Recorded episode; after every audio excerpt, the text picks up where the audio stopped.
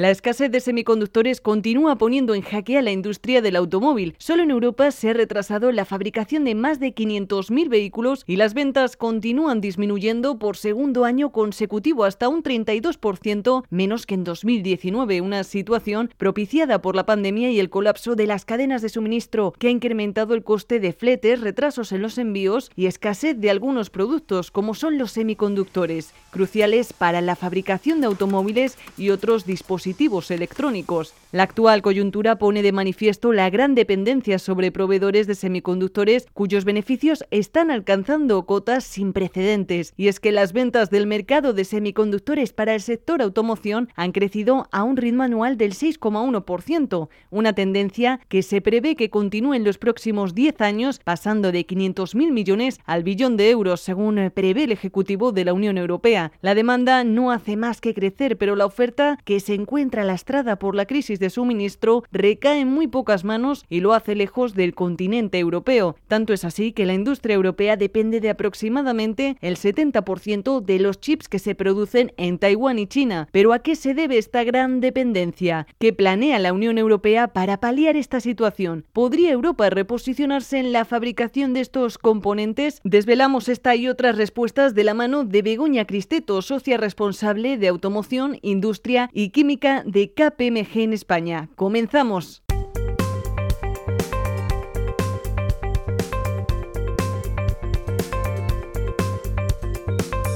La escasez de estos componentes eh, clave suscita cada vez mayor inquietud y así lo manifiestan los ejecutivos de la industria que sitúan la provisión de semiconductores como la mayor preocupación para el sector en España de acuerdo con el Global Automotive Executive elaborado por KPMG. Y es que la falta de chips ha tenido serias consecuencias para la industria, generando problemas y retrasos en la producción de bienes tan diversos como ordenadores, teléfonos, automóviles y todo tipo de electrodomésticos inteligentes un golpe aún mayor si tenemos en cuenta que Europa había perdido ya más del 50% de su capacidad de fabricación en los últimos 10 años. Begoña, ¿cuáles son las consecuencias más inmediatas que están provocando esta escasez en el sector de automoción español? Lo que nos ha puesto de manifiesto esta crisis de semiconductores es lo altamente dependiente que es nuestra economía y nuestro estilo de vida de este componente, que se ha convertido indiscutiblemente en un elemento clave para muchas industrias, entre ellas la de la automoción.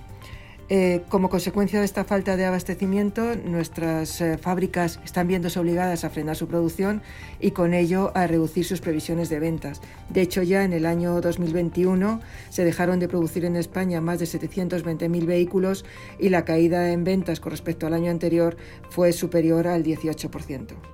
Ante la necesidad de estos dispositivos, la industria se afana por dar respuesta a esta difícil coyuntura que parece prolongarse peligrosamente en el tiempo. Begoña, ¿cuánto crees que durará esta situación y qué medidas a corto plazo deben tomar las empresas del sector para conseguir ver la luz al final del túnel? La escasez de semiconductores no desaparecerá hasta que se añadan nuevas capacidades de producción en el mercado, lo que requiere un mínimo de dos años para implantar las fábricas y, por supuesto, altos costes de inversión. Eh, esto supone que en el corto plazo no parece que pueda haber muchas más opciones para solucionar esta escasez que no sea vía precios. Y en este contexto, ¿qué pueden hacer los fabricantes? Pues eh, podríamos decir que dos cosas. En primer lugar, eh, establecer relaciones a largo plazo para todos aquellos componentes electrónicos que sean más críticos. Esto implica trabajar conjuntamente con los productores de semiconductores, ya no solo en el diseño, sino también en lo que es la producción de estos, de estos chips. Y por supuesto considerar, como lo están haciendo otras industrias y otros competidores como pueda ser Tesla, llevar a cabo eh, inversiones directas en la capacidad de fabricación de los semiconductores y, por supuesto, eh, controlar y gestionar toda la cadena de suministro de este producto. Este desequilibrio entre oferta y demanda de semiconductores no es nuevo. De manera cíclica se producen momentos de escasez o sobreoferta que hasta ahora el mercado siempre había sido capaz de corregir. Sin embargo, en esta ocasión y debido al gran aumento imprevisto de la demanda en eh, muchos sectores, no solo en el sector de automoción, debido a la capacidad de producción actual, el coste de los recursos y el tiempo eh, de ampliar esa capacidad de producción, nos hacen pensar que este problema no se va a solucionar hasta bien entrado el año que viene. Y es que depender de proveedores lejanos se traduce en una mayor exposición a los altibajos que se suceden en el mundo y reducir esta brecha no solo apaciguará la incertidumbre y traerá consigo la confianza y seguridad de la industria, sino que fomentará el crecimiento económico y la creación de empleo. Además, la producción de chips va más allá, pues está en juego algo mucho mayor, una carrera por el liderazgo industrial a la que muchos no están dispuestos a renunciar, empezando por Estados Unidos, que aprobó un paquete de financiación de 50.000 millones para respaldar al sector de los microchips.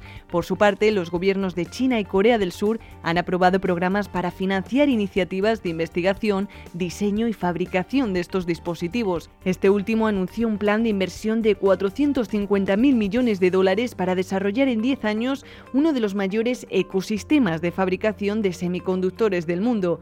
En vistas de esta frenética carrera tecnológica, ¿asistiremos a una nueva geografía industrial en los próximos años?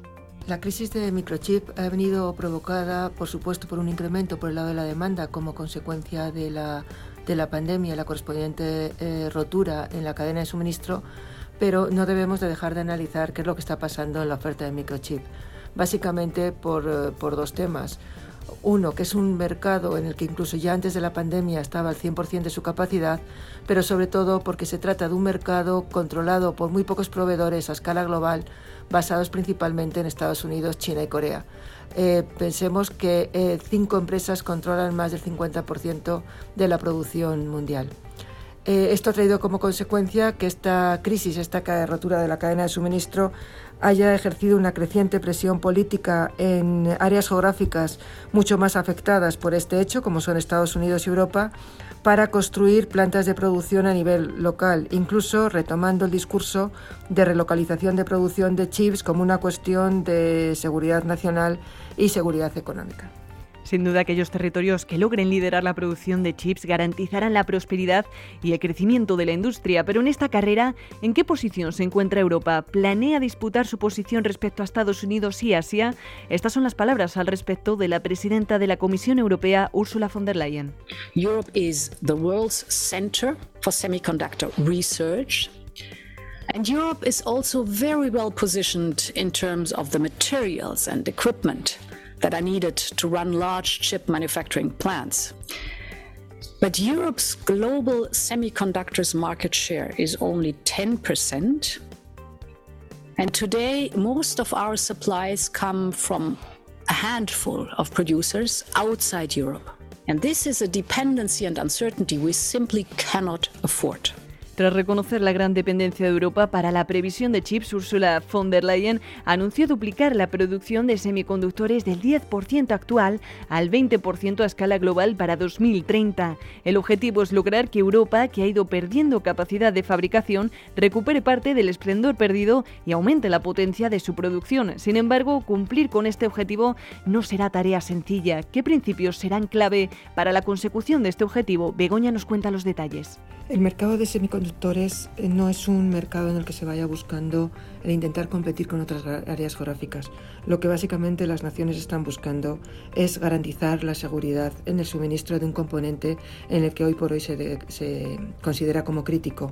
Por ese motivo, la Comisión Europea ya ha puesto en marcha una alianza para impulsar la capacidad industrial de semiconductores eh, dentro de la Unión Europea. Para, para ello, lo que intenta es subvencionar la construcción de plantas de chips para duplicar la producción europea y alcanzar ese objetivo de una cuota del 20% a escala mundial para el año 2030.